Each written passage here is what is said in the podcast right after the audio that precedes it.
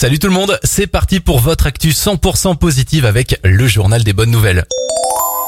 Excellente nouvelle pour la recherche contre le cancer. Des chercheurs américains auraient découvert un composé qui aide les cellules immunitaires du corps à détecter et à tuer les cellules cancéreuses. Les résultats sont extrêmement prometteurs à tel point que la phase 1 a été lancée et validée et que c'est maintenant la phase 2 qui va commencer, c'est-à-dire des tests réalisés sur des patients humains. D'après ces mêmes chercheurs, ce vaccin sera efficace, s'il fonctionne bien sûr, sur presque tous les cancers, même le cancer du poumon. C'est un très joli espoir.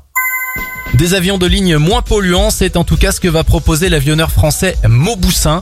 L'entreprise travaille actuellement sur un avion de ligne régional propulsé par une motorisation hybride hydrogène. Ce petit avion vert serait capable de transporter 6 personnes sur 1500 km. Le premier vol et la première certification sont attendus pour 2026. Enfin, bonne nouvelle pour toutes celles et ceux qui ne savent pas où et comment revendre leur vieux téléphone. Le site comparecycle.com vous propose de comparer les offres de reprise de plusieurs sites internet pour revendre ainsi au meilleur prix votre ancien téléphone. Bien pratique. C'était votre journal des bonnes nouvelles. Il est disponible maintenant en replay gratuitement sur notre site internet et notre application Radioscoop.